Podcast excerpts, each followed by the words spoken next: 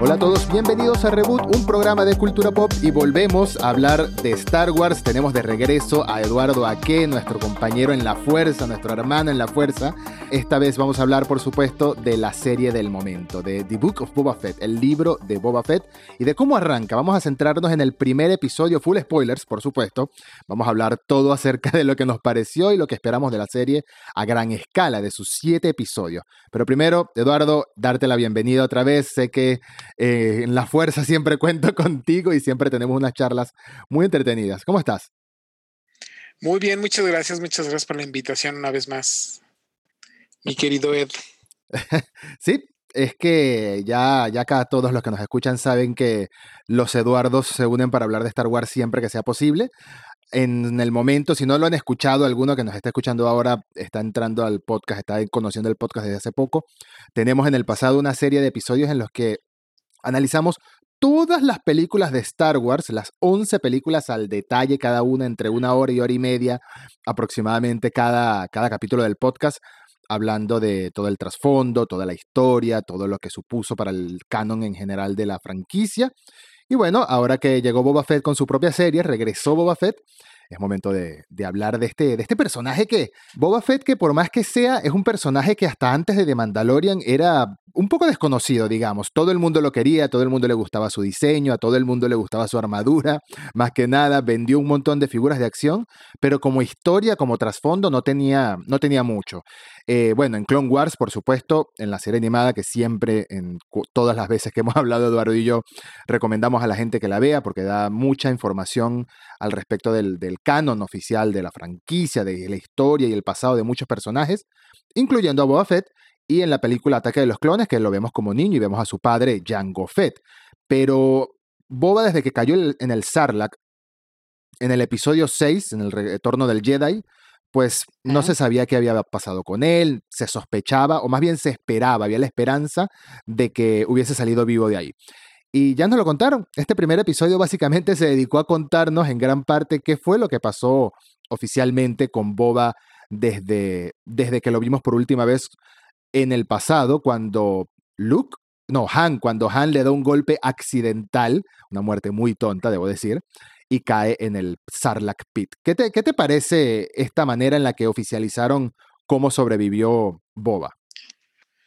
No, pues mira, este, yo creo que era como, era muchísimo más rico en Legends, ¿no? La verdad es que ahí tenías, este, es que se supone que en Legends el Sarlacc te tortura mentalmente, ¿no? Sí. te da como, te da como visiones, te da como, como que te atonta, ¿no? Este, entonces, pues obviamente era mucho más rico, mucho más padre ese concepto porque era más difícil escapar del, del Sarlacc, ¿no? Claro. Aparte, en este, en este nuevo canon, el Sarlacc quedó muy dañado porque se supone que le cayeron como los escombros de la barcaza de Java. Entonces, este, pues ya estaba casi muerto, ¿no? Entonces, pues bueno, acá este, ya vimos cómo Boba pudo escapar en los primeros este, minutos del, de, la, de la serie.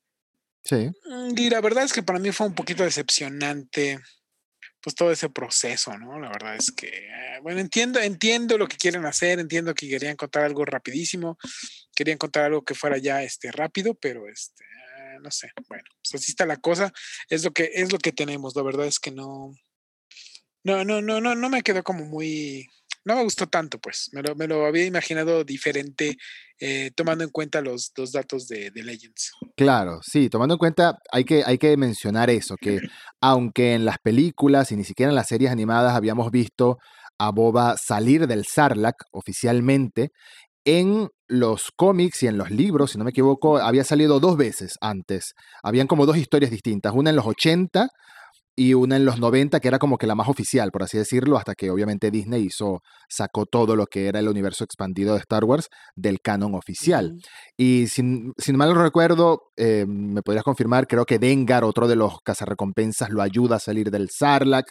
Creo que la conexión, como bien dices, el Sarlacc tiene como una conexión mental con sus víctimas y, y por ahí hay una una tortura también como que tarda muchísimo tiempo en digerir a sus víctimas, eh, mil años, algo así se habla. Obviamente la gente no es que sobrevive mil años, te mueres y tu cuerpo y tu traje y tus armas tardan muchísimo tiempo en pasar a ser digeridas. Em, pero esa historia, como bien dices, era, era bastante interesante y creo que la simplificaron mucho, más que nada como para centrarse en, en lo que pasó después del Sarlacc, no en tanto en la salida del Sarlacc, que es todo este, todo este tema con los Tusken Raiders, con los moradores de la arena, que vemos que ya nos adelantó este primer episodio que se va a desarrollar a lo largo de más de un episodio, sin duda, eh, todos estos flashbacks. Que, ¿cuánto? Se supone que pasan cinco años entre mm, el retorno del Jedi y de Mandalorian la, vez que, la última vez que lo vemos en el presente, ¿no? Este periodo de tiempo, ¿qué crees tú que lo vayan a llenar? No, no creo que sea tan interesante llenarlo mucho. Yo creo que sí, esta conexión que va a tener con los Tosken está bien, pero es que pasó por desapercibido por completo durante cinco años. Ni siquiera fue a recuperar su armadura, sino fue hasta que eh, Mando se la quitó a, Bob Band, a Cobb Band, perdón. Em, Correcto. No lo sé, no, eh, tengo, tengo fe en la serie. A nivel general, voy a, voy a comenzar por esto. A nivel general tengo mucha fe en la serie y siento que Bob es un personaje muy interesante, pero sí me gustaría que la serie mirara más hacia adelante y no tanto hacia atrás como en este primer episodio, ¿no crees? Sí, claro, la verdad es que yo sí creo que vamos a ver este flashbacks toda la todo la serie, porque finalmente eh, hay un gap que queremos llenar, ¿no? Incluso nos dan una pista pequeña ahí cuando, cuando vemos que tiene como una visión de, como un sueño de camino, ¿no? Sí. De este, que es donde nació. Me emocionó mucho ese momento. quizá podamos ver, quizá podamos ver ese tipo de cosas, ¿no? Un poquito más. Este, no sé si vamos a ver, a ver algo más de la, de la juventud de él, no sé. Yo, quién sabe hasta, hasta dónde vamos a ver los flashbacks, pero yo creo que sí vamos a ver bastantes. ¿eh? Mm. Yo sí tengo como la sensación de que la serie nos va a traer. Eh, pues, es que realmente es. O igual nos trae hasta cosas de Django, no, no sé. Puede ser. Eh, yo creo que eso, eso haría que la serie, este, pues también resultara como bastante, pues le añadiera más, más peso al, al personaje, ¿no? Nada más porque finalmente mucha gente eh, no conoce tanto a Boba Fett fuera de eh, pues los fans hardcore, ¿no? O sea, sí. nada más, ¿no? Y este, y realmente esta serie, pues basa gran parte de su éxito en la gente que comenzó a ver The Mandalorian. ¿no? Claro. Entonces, muchas personas que vieron The Mandalorian y que vieron a Boba Fett ahí, que tal vez les gustó el personaje, es el que son las personas que van a estar viendo esto, ¿no? Entonces pienso que una, forma de añadir interés al personaje es ir conociendo un poco más de su pasado y por qué es relevante, por qué, por qué nos gusta tanto a los fans. Si no, no veo, no veo cómo podrían hacerlo ah, para los nuevos fans. ¿eh? Tienes razón, tienes razón, no lo había visto desde ese punto de vista. Incluso el nombre, el nombre de la serie nos da a entender que podría ser como algo biográfico, ¿no? El libro de Boba Fett. Mm, siempre desde que anunciaron la serie me pregunté qué significa exactamente el libro de Boba Fett. Bueno, puede ser como una especie de biografía eh, desde su pasado hasta, hasta, hasta el presente, ¿no? El presente en el que lo vemos en, en Tatooine otra vez ocupando el trono de Java, que en realidad es un trono nuevo porque Java estaba en la plataformita esa, no cabe en ese trono, pero es ese primer vistazo que nos muestra el episodio a Camino, primero que me, emocionó de una vez porque venimos de ver The Bad Batch y Camino tuvo una gran participación en la serie eh, animada. Y todo el tema de los clones, todo el tema de Django es algo que los fanáticos, incluso nada más los que son fanáticos de las películas, le tienen, le tienen bastante estima, le tenemos bastante estima y bastante... Sabemos que es una parte muy importante del pasado de Star Wars, de toda la transición entre la República y el Imperio, todo lo que es el ejército de clones. Pero yo creo que darle, darle ese peso de historia y de pasado a Boba sería un paso interesante, más allá de todo este camino que tuvo con los Tosken, que es una historia que hemos visto en, en varias ocasiones en diferentes películas, series, libros, etcétera, eh, la víctima que termina formando parte de la tribu que lo, que lo secuestró, por así decirlo, del grupo que lo secuestró. En, en este, el, ¿cómo se llama? El, esta película de Tom Cruise, El último samurai. Por supuesto. es muy el, último, samurai, ¿no? Y seguramente le van a enseñar a pelear ahí con este, estas varas y todo eso, ¿no? el, palo Gaffy, Gaffy Stick. Claro. y estoy, ¿Sí? estoy seguro que después, gracias a los Tusken, va a recuperar, o sea, va, a llegar ahí un ejército Tusken, no sé. Pero algo, algo va a pasar con ellos y, su relación con los Tusken al, al final, vas a ver. Yo creo que es, que es, interesante también mencionar un poco quiénes son los Tusken. Los Tusken desde el episodio 4, desde Una Nueva Esperanza, se han visto como una especie de enemigos, entre comillas, de, eh, de la gente que vive, la gente común que vive en Tatooine. Pero los Tusken son nativos, ¿no? Técnicamente son los que es, es, este, es este trasfondo de quiénes son los nativos, quiénes son los invasores, los colonizadores, por así decirlo, y por eso, por eso son así de agresivos con los extraños y por eso viven en estas especies de, de campamentos muy, sí, muy nativos, muy, muy, muy sencillos, muy sencillos que, bueno, ya hemos visto que han aparecido en más de una ocasión, los vimos en The Mandalorian una tribu, un pequeño grupito de Tosken, lo, hemos, lo estamos viendo en The Book of Boba Fett, lo vimos en A New Hope y sobre todo lo vimos en Ataque de los Clones, cuando Anakin le, le da una visita, por así decirlo, a un grupo de Tusken que tenían ahí secuestrado a su mamá. Uh -huh. ¿Quiénes, ¿Quiénes, son los Tusken exactamente? Sí, fíjate que eh, de, cuando, cuando nosotros crecimos con los Tusken Riders, no sabíamos mucho de ellos, ¿no? Nada más era que eran como una tribu salvaje que asolaba ahí a los, a los granjeros de, de, de Tatooine, ¿no? Sí. Ya con lo que ha sido el episodio en, en, el universo expandido y todo eso, hemos eh, conocido un poco más de su, de su cultura guerrera, de lo que creen, ¿no? Incluso este, vimos que sí son salvajes como tal, claro. pero como que también tiene como todo un porqué, ¿no? Porque finalmente son una raza, eh, eh, pues que son provenientes de Tatooine, es la raza, este, eh, originaria de Tatooine y, y, pues se sienten que, o sea, que están sido que están siendo invadidos, ¿no? Entonces, sí. pues de cuenta que sienten que, que, todos los extranjeros, los humanos, pues están invadiendo su, su, su, su casa, ¿no? Sí, sí, totalmente. Y incluso no son agresivos con la gente que tiene ya sus granjas, que tiene en las ciudades. Ellos atacan y roban a la gente que está en, en el desierto. Esos, pero la mayoría viven de recolectar los recursos, estas extrañas frutas que tienen agua o algo así que se encuentran debajo de la arena que este niño Tus compuso a, a, a, Boba y a un Rodiano a excavar. Rodiano, por supuesto, es la misma raza de Grido, el famoso, el famoso que disparó primero, pero en realidad no disparó primero. Y el autor de esa frase célebre, McClunky. Eh, McClunky. Sí, pero esa, esa, eso, eso que dices es cierto. Esa tribu se nota eh, que hay una especie de, de, nobleza, incluso, que hay una especie de nobleza en esta cultura, en esta sociedad, porque el mismo líder de los Tusken, el que claramente es el líder de los Tusken, termina como reconociéndole a Boba que salvó a este niño, por más que el niño esté celebrando la victoria como si fuera de él, de haber matado a esta especie de personaje de Mortal Kombat eh, secundario. Eh, que nunca había visto esta criatura, no sé si, no sé si existe esa criatura, ¿Ha, ha salido en algún cómic o libro antes? Uh, fíjate que yo lo estuve, yo lo estuve revisando y no que yo sepa, ¿eh? Sí, puede ser una No que yo nueva. sepa, parecía más bien, ¿sabes qué me recordó este, este, esta bestia que pelea con Kirk en este um, episodio de Star Trek? ¿Te acuerdas? No, no, no me acuerdo. Es un, es un episodio de viaje, clásico de Viaje a las Estrellas y Kirk se está peleando también como con, una, con un ente reptiloide, ¿no? Sí. Y este. Y me recordó un poquito a él. Esa, esa escena, la verdad, no, o sea, se me hizo un poquito, un poquito burda, la verdad, este, este enemigo, ¿no? Sí, que apareció de la nada. Sí, apareció de la nada, ¿no? Y, por ejemplo, eh, ahorita, ahorita que estamos mencionando a los, a los Tusken Riders, ya se ha dado, ya se ha dado el caso que antes, este, pues como que adoptan a extranjeros que son muy fuertes, porque los Tusken Riders lo único que reconocen es, es la fuerza, ¿no? Es, es, por eso es que les gusta cazar tanto a estas bestias grandes, tanto a los, a los dragones que vimos en The Mandalorian, ¿no? Sí. Entonces, si tú como, como eh, extranjero eh, cazas a uno de estos, pues precisamente te ganas el, el respeto de, de, la tribu, ¿no? No son, no, no son, no es así como que imposible que adopten como a un extranjero.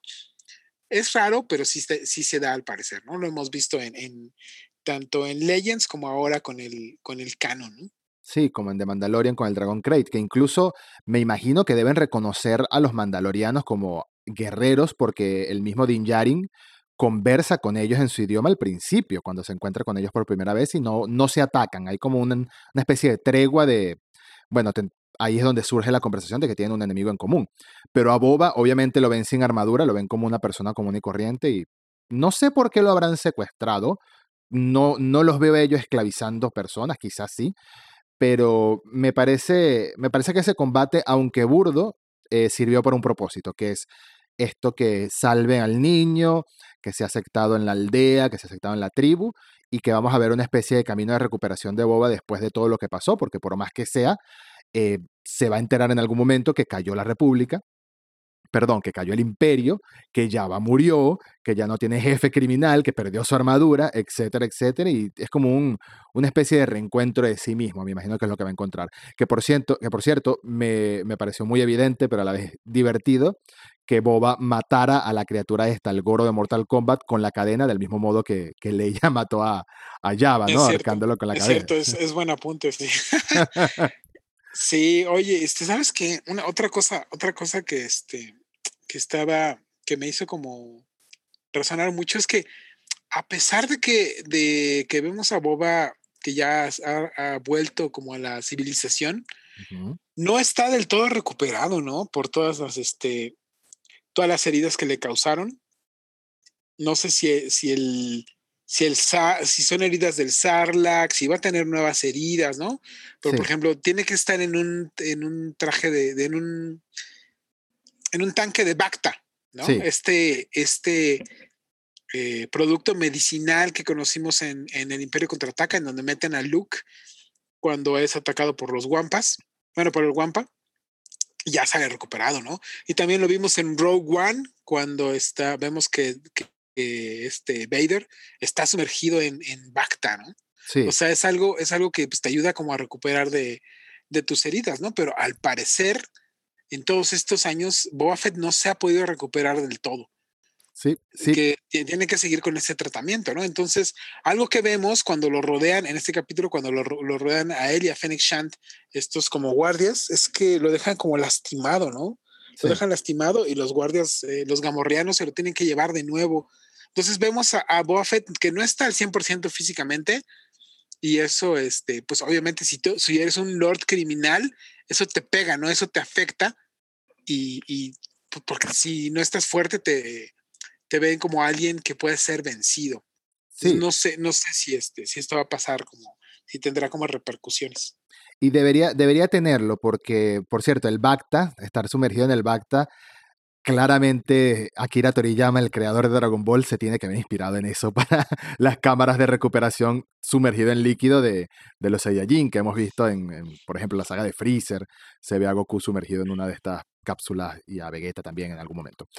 Em, eso es lo que, una de las cosas que me pareció que me hizo más contraste en, en, el Book of Boba Fett, en este primer episodio, con lo que vimos en The Mandalorian. En The Mandalorian, en el episodio La Tragedia, el episodio número 6, si no me equivoco, de la segunda temporada, que es cuando Boba recupera su armadura, ese episodio en el que los Dark Troopers se llevan a, a Grogu.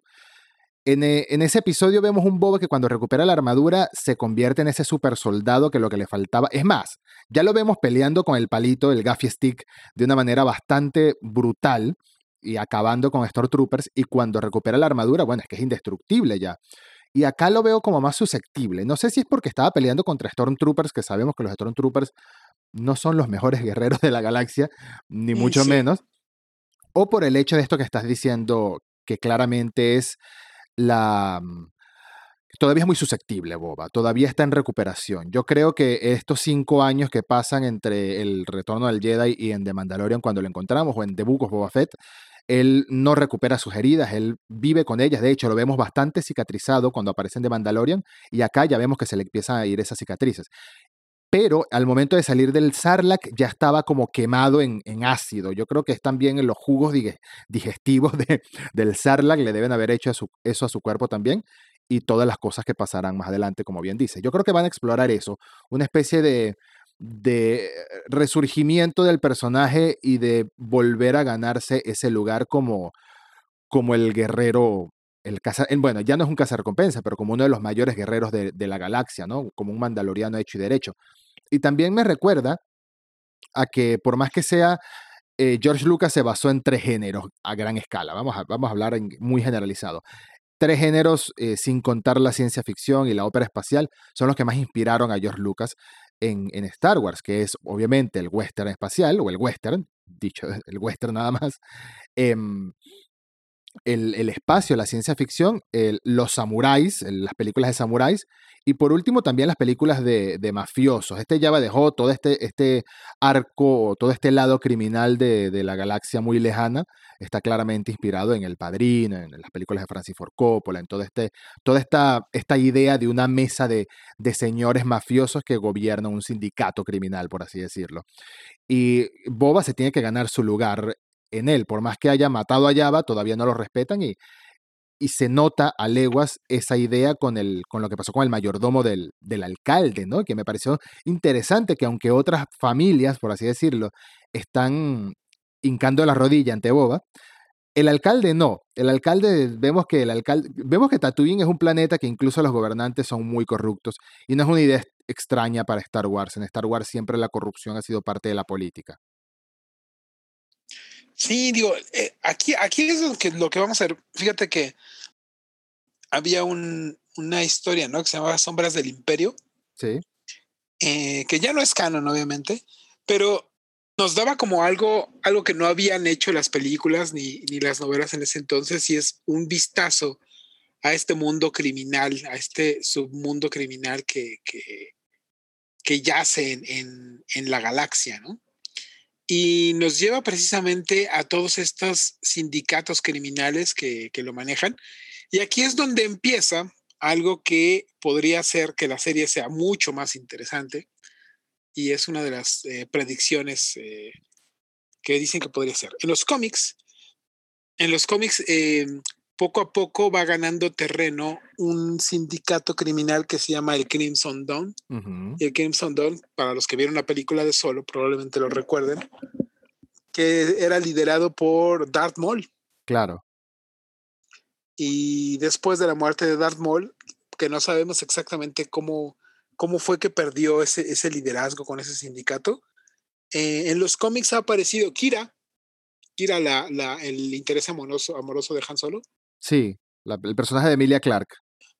Ajá, como la nueva, eh, pues, dueña de Crimson Dawn, ¿no? Como la nueva dirigente. Y hemos visto en los últimos eh, números de los cómics y todo esto, como incluso hasta se enfrenta a Darth Vader y le da pues, un poquito de batalla, ¿no? Porque está entrenada tanto como por Darth Maul como por los de el arte este mortal del Terazcasi. Y recientemente ha estado eh, una serie de cómics eh, que se llama, bueno, no me acuerdo exactamente ahorita cómo se llama, pero pues tra trata precisamente de, de, Crimson Dawn. Entonces no, no podría es, ser. No es War of the Bounty Hunters, porque ahí hay parte de eso, ¿no? Sí, hay parte de eso, hay parte de eso, aunque ahí, ahí este, estaba como más enfocado en Boba Fett y se entrega con, con Han Solo, ¿no? Para, para Java. Pero salió una nueva serie de cómics, creo que se llama Crimson Rain o algo así. Este, y podría ser que, que, que, viéramos este quizá algo así, ¿no? Estaría súper emocionante eh, ver a, a, Emilia Clark. Imagínate que veamos a Emilia Clark en, en, esta serie. No digo, ya igual lo estoy volando mucho, quién sabe, pero estaría increíble. Estaría increíble, sobre todo porque solo lamentablemente nos dejó un vacío de información. Solo no es una película que fuera autoconcluyente, solo claramente el final de Solo dejaba las puertas abiertas al menos una secuela más que iba a explorar qué pasó con Kira, que iba a explorar qué pasó con el Crimson Dawn y bueno, más que nada, eso es lo más interesante, porque ya Han Solo, su historia como tal, arranca es cuando se une a, a Luke y a Leia esa otra parte de su historia. En el medio no, no, no, sé si hubiese mucho material para explorar más, más allá de él estar persiguiendo a Kira, que hubiese sido un poco, un poco aburrido si no lo exploraban bien. Pero el, el, lado del sindicato criminal en el que ella pertenece y el que aparentemente ella se une, eh, perdón, que ella llega a liderar, hay un vacío de información. Y esta serie se está centrando mucho o se va a centrar mucho en el lado criminal, el lado... Es que incluso, incluso, no me acuerdo si era Star Wars 1313, el proyecto de, del videojuego, también se iba a centrar mucho en el lado criminal en, en Coruscant, en el submundo de Coruscant, eso también lo han tocado en Rebels, también lo han tocado en Clone Wars. Es un lado que, que es una historia muy interesante, un aspecto muy interesante del mundo de Star Wars, más allá de todo el tema de la fuerza, de los Jedi, etc. Y eso nunca me lo había preguntado, eso que mencionas. ¿Cómo Maul pasó de ser el líder de Crimson Dawn a eso que vimos al final de Rebels, que era básicamente un, un, ex guerrero perturbado, solitario, caminando por las arenas de Tatooine, buscando a su peor enemigo? ¿Qué, ¿Qué, esperas tú en general de, de, la serie del Book of Boba Fett? ¿Qué crees tú que, que vaya a suceder? y qué quisieras que sucediera en esta serie, porque a largo plazo no tengo claro qué nos va a hablar esta serie más allá del pasado de Boba, que ya nos lo contó, ahorita lo que falta es desarrollarlo un poco más, y su camino para convertirse en un líder criminal, pero tiene que haber algo más en esta serie, ¿no crees? Honesto, yo creo que lo que está haciendo eh, David Filoni es crear un universo, un universo con series interconectadas o quizá una película en donde desencadene todo un gran, un gran suceso. Y eh, yo creo que va a ser como parte de un rompecabezas que pues, está siendo conformado, ¿no? Por este, por el mando, por la serie de Ahsoka que vamos a ver. Eh, no sé qué van a hacer con eh, Rangers of the, New Republic, pero pues era la idea también que estuviera ahí. y yo creo que estas series se van a interconectar en algún punto para, para que veamos algo así como lo que, lo que hizo Marvel, ¿no? Con, con Infinity War. Sí. Que van a reunir como a varios personajes, a varios héroes. No sé si en un evento cinematográfico, no sé si en un evento de, televisión, no lo sé, pero creo que Boba Fett va a eh, pues tratar de, continuar eh, esta, bueno, de iniciar esta idea, ¿no? Porque pues, tenemos a Mando y después ya vamos a iniciar el Filoniverse, ¿no? Sí. Entonces creo que esa es la idea, creo que esa es la idea con estas series, pues darnos como introducción de estos personajes que después se van a interconectar para tener este, una aventura, ¿no? En, como en grupo. Y yo creo que la aventura podría ir, al menos la primera misión, digamos, eso es lo que vamos a ver en gran parte en la tercera temporada de Mandalorian, que es el renacimiento de Mandalor, ¿no? La recuperación de Mandalor, la lucha por el trono, tenemos ese arco pendiente de Boca Tan, que básicamente no le quiere aceptar el sable oscuro a Mando, sino que se lo tiene que quitar por una pelea, porque es, bueno, this is the way. Por más que ella no siga el this is the way, este this is the way sí lo sigue. Y por más que sea eh, Boba Fett es un mandaloriano, o al menos algo así. Y eso es algo que yo creo que puede explorar esta serie también. Mencionaste a Django, mencionaste que podrían hablar de Django y no lo había pensado y me parece una idea bastante interesante porque hay un momento en el episodio en el que Boba recupera su armadura que le muestra como un holograma a mando de, de la historia de su linaje, que comienza con Django, que fue aceptado por los mandalorianos como uno de ellos. Fue un foundling, fue un niño que rescataron y todo este tema, más o menos del mismo modo que Din Djarin, me imagino. Em, eso es algo que pueden explorar también. No sé si la edad de Temuera esté para hacer de un Django más joven, que ese es otro tema, en la edad del actor. No, pero hemos visto, hemos visto cómo, cómo rejuvenecen a los actores con, con CGI, ¿no? O sea, lo, lo vimos en, en, otras series, así que pues, eh, podría ser con la luz adecuada y que no dure mucho tiempo este, en pantalla, podría funcionar, podría funcionar. Sí, y yo creo que eso es parte de esto que de, este mismo nombre de la serie, el libro de Boba que tiene que ser como algo biográfico. Casualmente, se habla mucho de Dave Filoni y del filoniverso que están haciendo, conectando las series animadas con las series live action y expandiéndola más allá. Pero esta serie también dice creada por John Favreau, solamente creada por John Favreau. Y el primer episodio del guion fue escrito por John Favreau. Entonces, ahí hay como un mérito compartido, me imagino, o me imagino que Filoni es el de las ideas a gran escala, el arquitecto, el Kevin Feige, por así decirlo, de, de, esta, de esta parte de Star Wars, en el sentido de que no creo que exista nadie en Lucasfilm que tenga más conocimiento del lore y de, de criaturas, razas, acontecimientos, periodos temporales, etcétera, que Filoni, pero creo que esta dupla puede hacer cosas muy chéveres, muy interesantes y, yo también espero que esto sea parte de un, como bien dices, de un rompecabezas que va a tener diferentes historias que puedan unirse contra, para mí, el villano que se va a cocinar a gran escala en este, en este universo, al menos ahora, que es el general es el almirante Throne. De hecho, yo creo, es que ese Throne es de una raza, ¿no? De una raza, los Chis que viven en las regiones desconocidas de, la galaxia, ¿no? Sí. Y en los libros de Tron se habla de una, de una amenaza que, es, que viene de, otras, de otra galaxia, ¿no? Que viene de, es una raza que, que no pertenece a la galaxia de, de, la República, que no pertenece a la galaxia de Star Wars. Y Mm, los Chis han estado advirtiendo o han estado peleando, han tenido pequeñas escaramuzas con esta raza. Y este es como en, en Legends tenemos la invasión de los Yusang Bong, ¿no? Que es pues, básicamente eso, una raza intergaláctica, ¿no?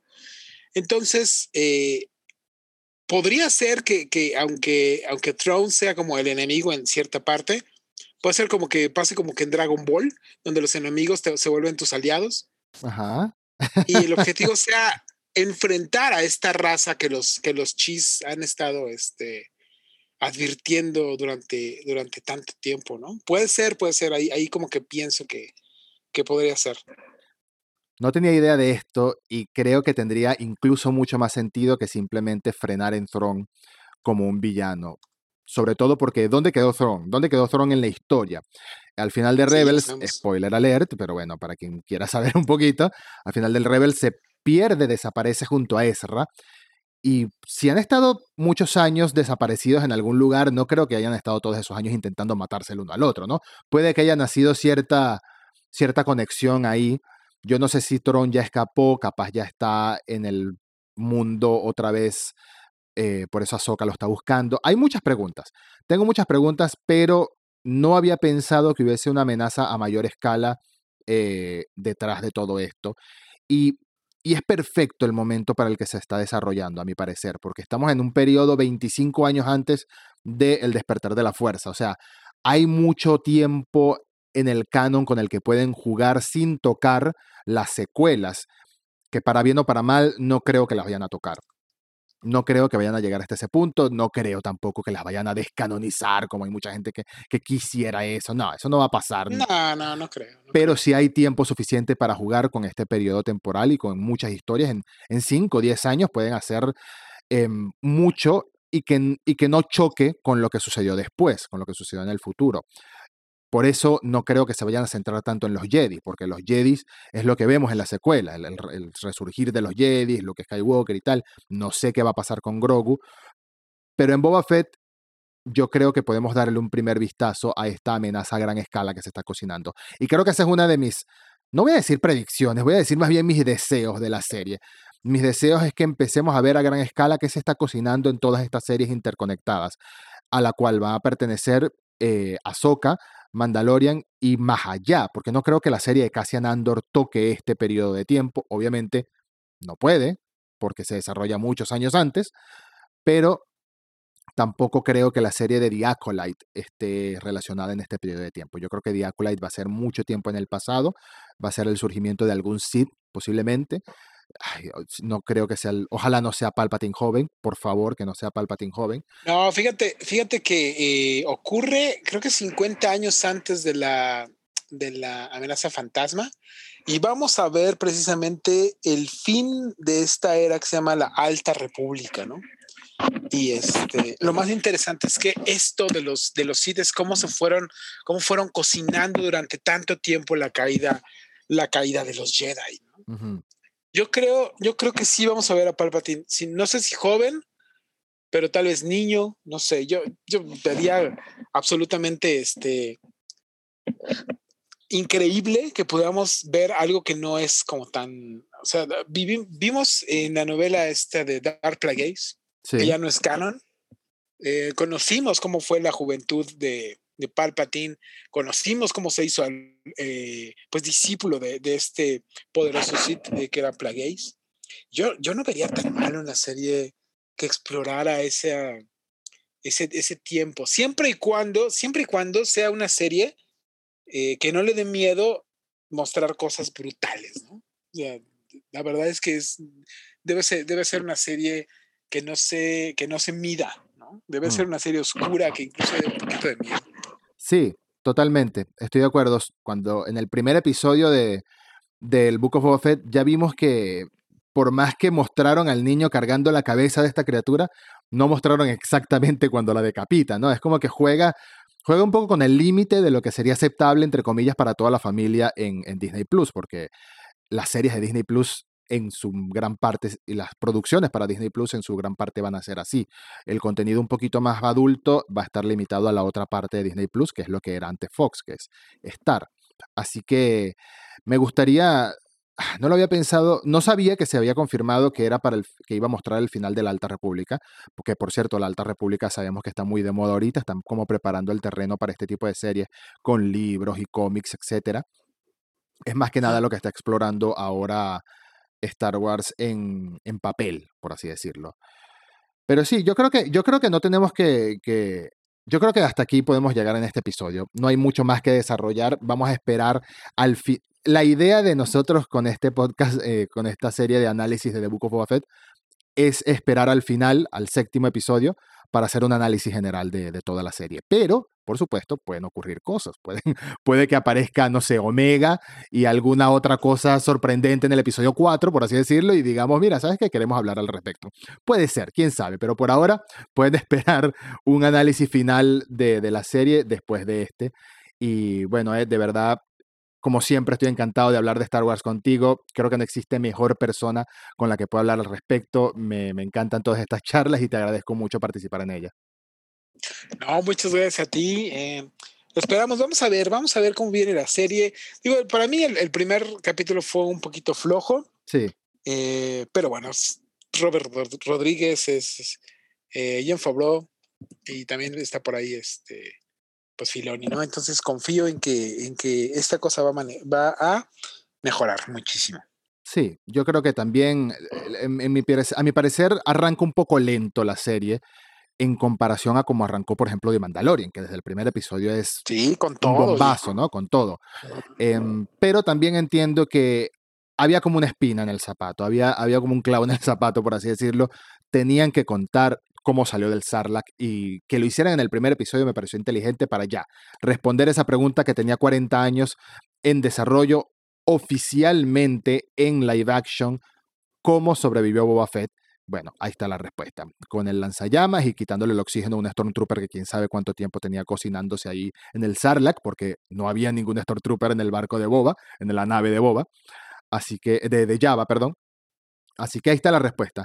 Ahora me gustaría ver un poco más este camino hacia adelante, em, limitar los flashbacks lo más posible mientras se recupera todo este trauma que está pasando, que nos vemos en los, en, los sueños que tiene dentro del Bacta, está muy bien, pero quisiera ver cómo se convierte, cómo toma su lugar y se gana el respeto de todos los sindicatos del crimen y qué conexiones va a tener con, con todo el lore a nivel masivo de Star Wars, porque estoy convencido de que esta serie no, no se va a limitar a sucesos en Mos Espa y en Tatooine nada más. Eso, eso no puede ser así, así de sencillo. No, no lo vería como para una serie de siete episodios de un personaje tan importante. Correcto, sí, yo creo que eh, vamos a ver qué, qué, qué, sorpresas nos, nos lleva. Yo no creo sí que se quede nada más en... O sea, por los cortos que hemos visto, no sé, yo creo que no, que tendría que salir. Sí, así es. Así que nada, nos vemos el, el al final, seguramente al final de The Book of Boba Fett, quizás antes, dependiendo de cómo vaya la serie, pero mientras tanto, nada más desearles un feliz año 2022. Muchas gracias por haber acompañado a Reboot, el podcast, durante todo este año, durante todos los especiales que hicimos, en especial ese recorrido durante, a través de las 11 películas de Star Wars que hicimos junto, junto a Eduardo Aque. Y Edu, un placer como siempre y un abrazo. Hasta la próxima. Gracias, nos vemos.